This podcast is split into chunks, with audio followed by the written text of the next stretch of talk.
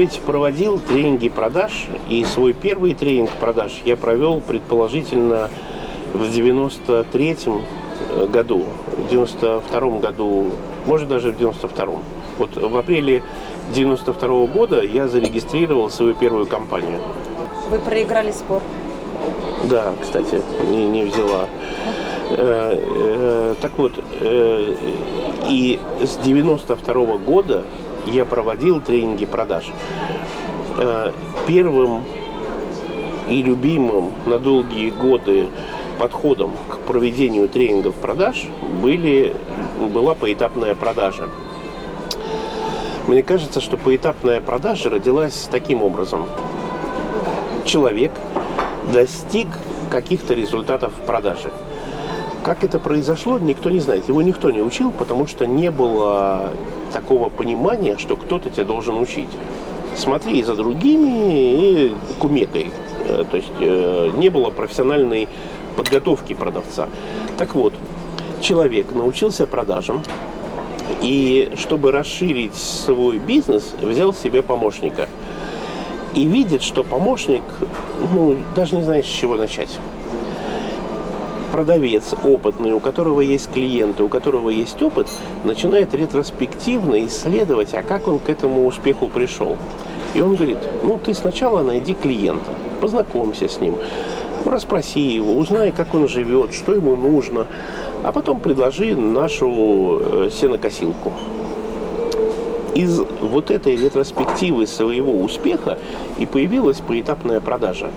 То есть это она, она не сконструирована, она была найдена опытными продавцами внутри. Но э, мозг, обрабатывая информацию, использует три э, механизма, каждый из которых объединяет картину мира. То есть мир, мир многообразный, мир э, инвариантный, мир э, э, непостоянный, а мы, создавая модель мира, делаем ее, ну, как бы застывшей. Вот город Санкт-Петербург живет, развивается, строится. Если мы сегодня захотим сделать карту Санкт-Петербурга, мы карту очень сильно объединим. Потому что если делать карту такой же, как город, то это значит сделать еще один Санкт-Петербург. Но это невозможно. Поэтому мы ее объединим.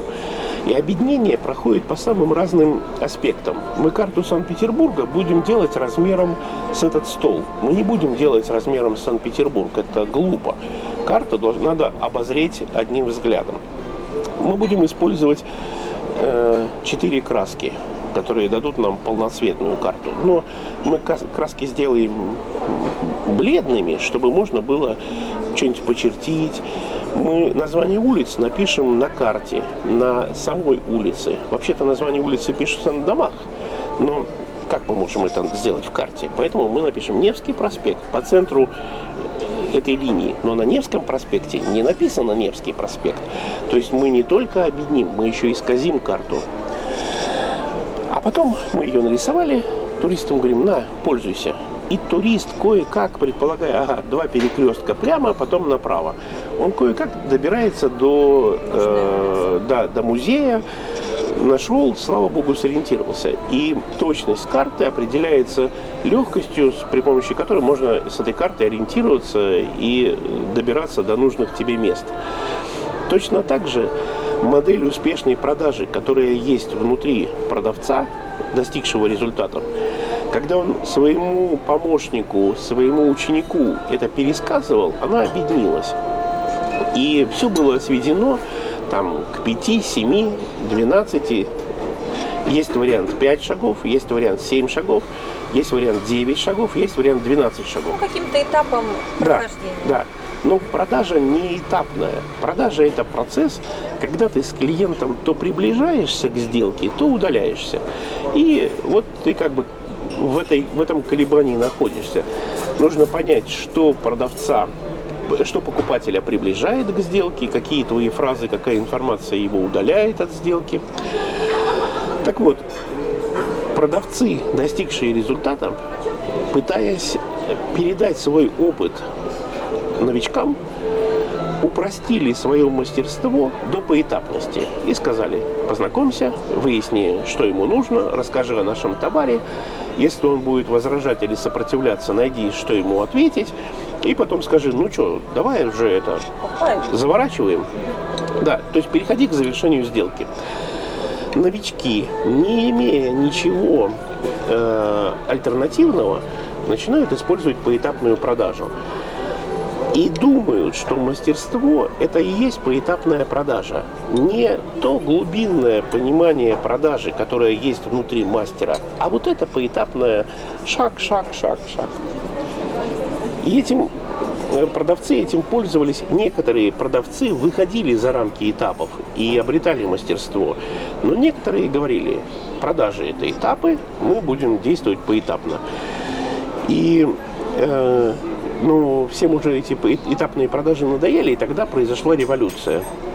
Тогда поэтапную продажу, которая всегда рисовалась как горизонтальная линия и этапы, ее взяли и нарисовали вертикально. И сказали, это будет теперь называться воронкой продаж. Воронка продаж – это те же самые этапы, только поставленные на попа. Ну, на 90 градусов развернули и все сказали, фу, слава богу, наконец-то, наконец-то в продажах произошла революция. И если раньше все продвигались по этапам, то теперь все движутся вниз по воронке продаж. Это, конечно, реально круто, безусловно круто, это реально революция, только в, в подходе ничего не изменилось. Э, и возникла, и я э, и сам в продажах этим занимался, и учил поэтапные продажи. И это правильно, на каком-то этапе это действительно хороший подход. Но мне он надоел очень быстро, и мне он надоел вот чем. В поэтапные продажи надо искать клиентов. А поиск клиентов, тем более холодные звонки, они мозг выносят напрочь. И там, если даже что-то было, все будет вынесено. И я начал искать какую-то альтернативу. То есть ты ходишь за клиентами, но можно сделать, что клиенты будут ходить за тобой. И я придумал такой подход к продажам, такое, такое поведение продавца, которое называю как плетение паутины. Ты сидишь, вообще никуда не ходишь, ты сидишь, тупо плетешь паутину. Если ты ее сплел хорошо в нужном месте, то те клиенты, которые тебе нужны, в эту паутину попадают. Ну и паутины, которые я сплел. Это лояльность, это благонадежность, это клиент-ориентированность, это ценностное управление. Это другой подход к продажам. Мы здесь освобождаем себя от необходимости поиска клиентов. Мы занимаемся продуктом. То что такое паутина? Это продукт, ну, в нашем случае это услуга. А уж насколько она востребована, это другое дело. Можно плести паутину делать ресторан, это паутина. Можно делать хороший хлеб, это будет паутина, и люди будут приходить в магазин и спрашивать хлеб определенного хлебозавода. Ну, та же самая паутина, только на уровне товара. Паутина также освобождает продавца еще от одной беды. Это работа с возражениями. Ты сплел паутину, ты не должен работать с возражением. Если, продаве... Если покупатель вырвался из твоей паутины и улетел, ты говоришь, блин, хреновая была паутина. И возвращаешься к паутине. Ты не бежишь за клиентом, который, Ой, вы, да, да, который вырвался. Ты возвращаешься к паутине и делаешь ее более совершенной. И на мой взгляд, это правильно. Если покупатель взял ручку, повертел ее в руках и сказал, нет, какая-то она у вас очень легкая, что ли, я прям даже не знаю, какой люфтит что-то она у вас. То есть он сказал возражение и ушел, не купив. Ну, можно бежать за ним и говорить, что этот люфт технологический, этот люфт специально просчитан на компьютере. А можно вернуться к паутине и сделать ручку тяжелее, и чтобы вот не было вот этого люфта. А, то есть третий подход продажам, ты не паришься по поводу поисков клиентов, плетешь паутину и не паришься по поводу возражений. Не паришься в том смысле, что ты не гонишься за покупателем, разъясняя ему, что на самом деле это все очень хорошо, а он дурак. А паришься в том смысле, что ты возвращаешься к паутине и усовершенствуешь ее, чтобы нельзя было вырваться. И это третий подход, очень хороший. Он освобождает нас от поэтапной продажи. ты занимаешься, ты концентрируешься на совершенстве своего товара, свой услу- своей услуги. Э, Четвертый подход к продажам, который как бы логически произрастает из третьего, это когда ты не продаешь э, фактически клиенту свою э, товар или услугу, а занимаешься развитием клиента, чтобы твоя услуга стала востребованной. Не товара, а именно клиента. Да, развитием клиента. Ну, один из самых таких интересных примеров это легенда о том, как возник Макдональдс, и он возник он из э, проблемы регионального представителя. У него было, у него была задача пристроить там пару миллионов пластиковых стаканчиков или картонных стаканчиков. Он ходил по штату Аризона или хрен его знает какому там еще. Он ходил, смотрел на эти кишлаки и думал, кому тут нужны пластиковые стаканчики. Он вообще не понимал, кому он может их продать. Он зашел в кафе, там было безлюдно, там сидели люди, там пара человек, пили грейпфрутовый фреш. Или кофе. Или грейпфрутовый фреш с кофе. И человек подумал, блин, а если бы здесь было много людей, и все бы они пили колу из картонных стаканчиков, вот у меня были бы продажи тогда.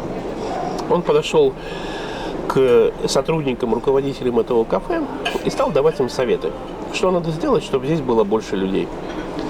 Кафе стало более популярным, туда приходило больше людей, они больше заказывали, больше э, картонных стаканчиков потребовалось. Это, конечно, 5 баллов.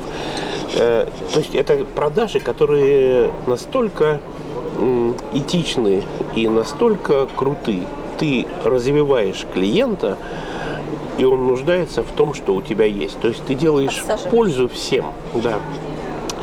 И э, ну, пятый подход к продажам – это магия, это работа на кураже, это конкурентное поведение, когда ты глубоко уверен в том, что этот товар действительно нужен этому покупателю, и он изменит ему жизнь.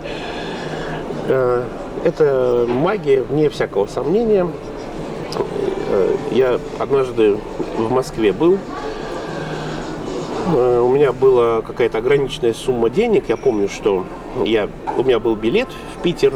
Я ехал дневным поездом, сидячим. Был какой-то юный, что ли, он назывался. В общем, такие кресла. И 8 или 10 часов из Москвы в Питер едешь. Я, у меня было, были деньги на бутылку воды. Что-то там еще оставалось, ну, там, на пирожок, например.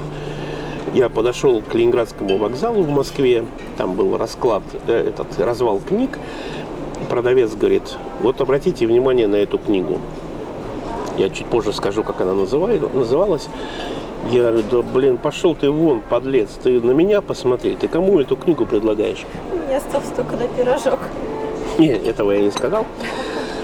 Он говорит, купите эту книгу, она изменит вашу жизнь. А, видимо, мне нужно было изменить мою жизнь. У меня денег было только на бутылку воды. Я говорю, да ладно. Он говорит, да, я вам точно, я, говорит, вам точно обещаю. И я на последние деньги покупаю эту книгу, сажусь в поезд, сомневаюсь, зачем я это сделал. Блин, повелся. Но продавец был так конгруентен, когда говорил, что эта книга изменит мою жизнь.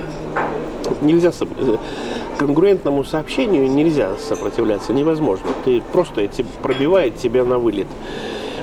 И я покупаю эту книгу, сажусь в поезд, начинаю читать и понимаю, какие прекрасные тренинги по продажам можно проводить. Это была книга Хопкинса «Искусство торговать». Это было издательство какого-то НИИ. Эта книга была для служебного пользования. Это был 90-й, 91 92 год. Э, Ничего подобного в книжном магазине не было. Никогда. Да, и когда я дал первое объявление о тренинге по продажам, это было строчное объявление в газете «Реклама Шанс» или что-то вроде этого. Я не уверен, что «Реклама Шанс» уже была тогда. Э, Я написал адрес, где будет проходить тренинг по продажам и дату, во сколько начало. Пришло человек 200-300. красный уголок РСУ, и он был полный. Люди стояли в проходах. Я думаю, нифига себе, что-то, блин, как же тренинг-то проводить. Я взял эту книжку, вышел на сцену, сел на стул и начал читать. А люди стали записывать. И время от времени кричали мне, помедленнее, пожалуйста. И я следующие полгода читал книжку вслух. Просто застрелиться. А люди, как, ну там, допустим, 2-3 дня в неделю, они приходили и приходили. И я понял, что это мой крест, я теперь всю жизнь буду читать эту книжку. А, эта книга действительно изменила мою жизнь, ну, еще бы. Э, и я эту книжку переиздал. Вы нашли продавца того? Не, не нашел. Он маг, его не найти теперь. Я не исключаю, что он материализовался из ничего за 4 минуты до того, как я подошел к этому месту, и дематериализовался, как и только я отвернулся. Да. Вот, миссия Да, да. Вот магия в действии. Эм, ну, он мне продал книжку, но я видел магов, которые продавали составы угля также. Они говорили, тебе нужен состав угля. Как ты мог жить без него?